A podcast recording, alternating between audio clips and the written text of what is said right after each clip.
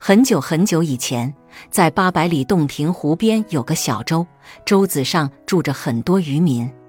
有一天，渔民们驾着十八条鱼划子去打鱼，刚离岸，就听见岸上有人喊：“喂，慢点划，请把我们渡到对门洲子上去一下。”声音又脆又甜。鱼划子上的人回头一看，站在岸上喊的原来是三个姑娘。穿一色的水红衣裙，远看像三株桃花，十分漂亮。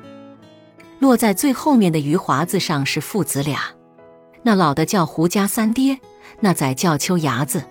前面十七条鱼华子上的渔民见岸上站的是三个漂亮姑娘，便你一言我一语，跟着爷俩开玩笑道：“三爹，我们都讨了堂客，只有你那秋伢子没讨，和不华过去接上他们。”挑一个做媳妇，秋伢子，这样漂亮的姑娘还不捡，以后到哪里找？胡家三爹是个老实巴交的人，听了连忙摇手说：“莫开玩笑，莫开玩笑。”把那秋伢子羞得脸成了一块红布，低着脑壳，连大气也不敢出。十七条鱼划子上的渔民边笑边往前划去了。胡家三爹想到三个姑娘一定有急事要到对门洲子上去，只得把船划到岸边。三个姑娘赶紧上了船，连声道谢。胡家三爹顾不得与他们打招呼，安顿他们坐好以后，就一前一后荡起桨去追赶前面的十七条鱼华子。这时，忽然从岸边的一棵树后面钻出一个人来，扭头朝舟子里跑去。这个人是谁呢？是洲子上大鱼霸刺老鼠的管家。他奉刺老鼠之命，四处寻找漂亮姑娘，找了几天都没找到。今天在湖边上看见三个这样漂亮的姑娘，还不赶快回去报信？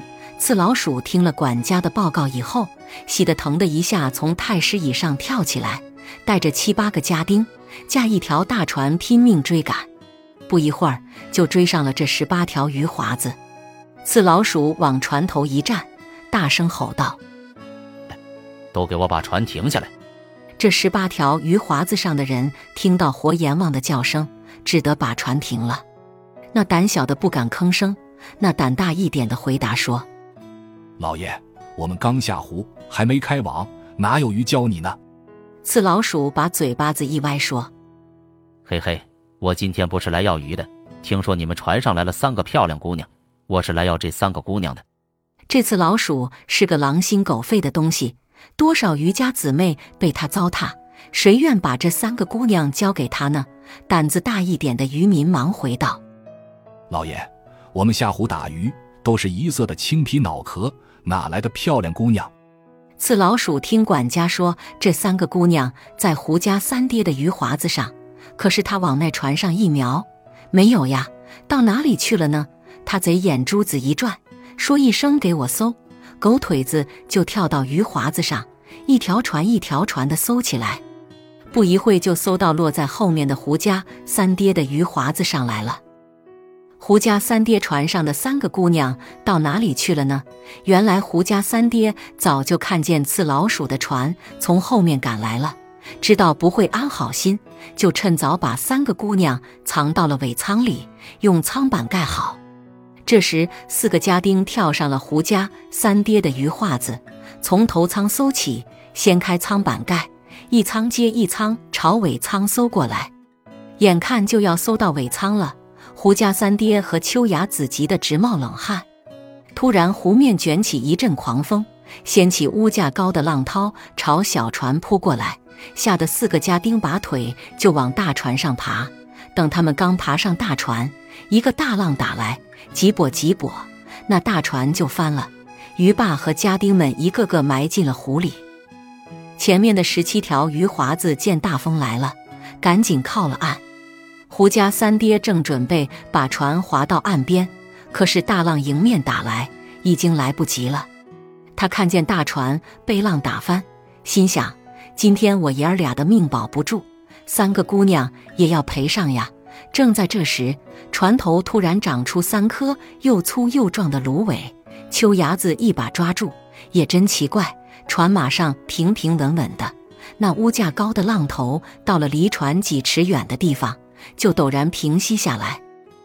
过了不久，风停了，太阳也出来了，湖面又变得像一面大镜子一样平展。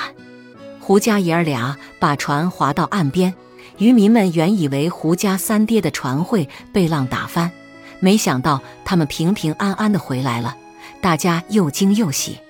胡家三爹和秋伢子这时才记着那三个姑娘，急急忙忙把尾舱板揭开，可三个姑娘不见了。船底是好好的，人到哪里去了呢？大家都很惊诧。胡家三爹说：“这三个姑娘一定是仙女，好人他们护着，坏人他们送去喂鱼，不是仙女能做到吗？”听他这一说，渔民们才明白过来。